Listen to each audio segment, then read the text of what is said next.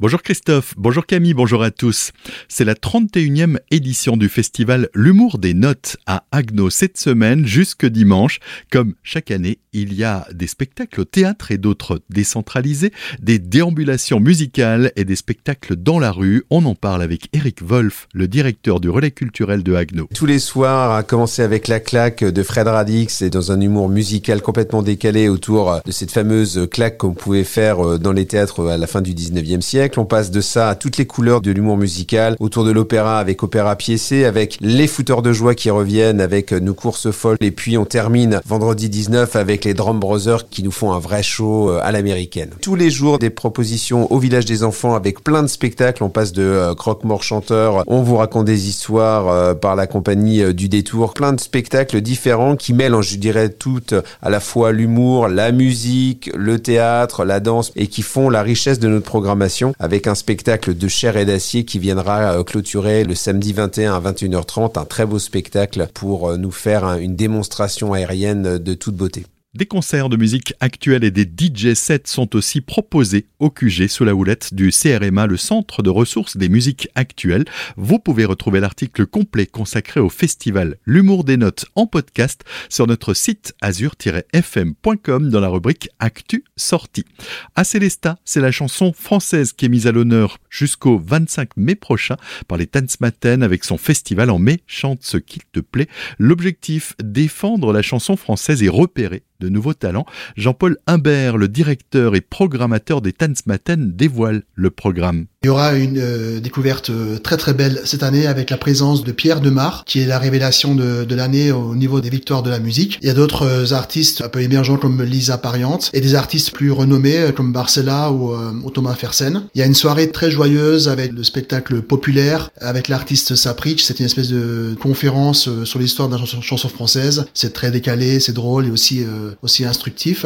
Et ce soir, vous pourrez assister au concert de Pierre de Mer pour sa première prestation en Alsace. Le Belge, vainqueur des victoires de la musique, nous révèle quelles sont ses chansons favorites au sein de son album. Il y a des morceaux sur l'album qui me plaisent beaucoup plus que d'autres. C'est pas toujours les plus connus en réalité. Sur mon premier album, Regardement, il y a 4-5 titres en particulier, une sorte d'enchaînement qui me plaît beaucoup, du deuxième au sixième. Et donc euh, ça fait Enfant d'eux, Roméo, Belle Amie, Regardement et J'aime ta violence. Ça, ce sont les cinq que je recommande le plus sur l'album, avec un coup de cœur pour, euh, pour Roméo, euh, Belle Amie et J'aime ta violence.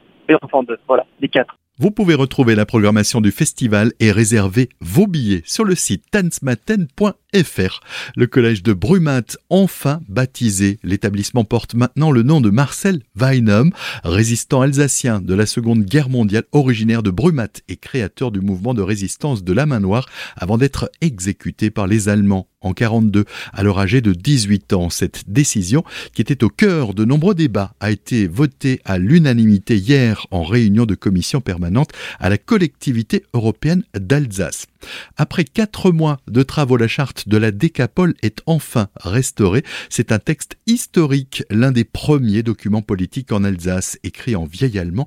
La charte de la décapole a traversé sept siècles et est désormais de retour à Colmar, qui possède l'unique version de ce document. Pour en parler, Eric Stroman, le maire de Colmar. C'est la plus ancienne institution alsacienne puisqu'elle a duré 435 ans, donc jusqu'à la Révolution française. Il s'agit un peu de la constitution de cette alliance de villes alsaciennes qui était stockée chez nous, qu'on a restaurée, euh, qui a été maintenant ouverte, auparavant a été pliée, remise en état, avec notamment des sceaux en cire qui ont été remis en état, qui sera donc conservé dans de bien meilleures conditions. C'est un document qui ne sera jamais ouvert au public, il est conservé à l'abri de la lumière euh, et de l'humidité, et c'est pour cette raison qu'on a créé une reproduction à l'identique, un fac-similé, qui pourra quant à lui être euh, consulté par le public aux archives municipales de Colmar. C'est certainement l'un des textes fondateurs euh, des institutions alsaciennes, le plus ancien, et on est heureux de le conserver ici à Colmar dans les meilleures conditions possibles. La restauration a été confiée à l'atelier Coralie Barbe, situé à Paris. Le coût des travaux s'élève à 6 000 euros.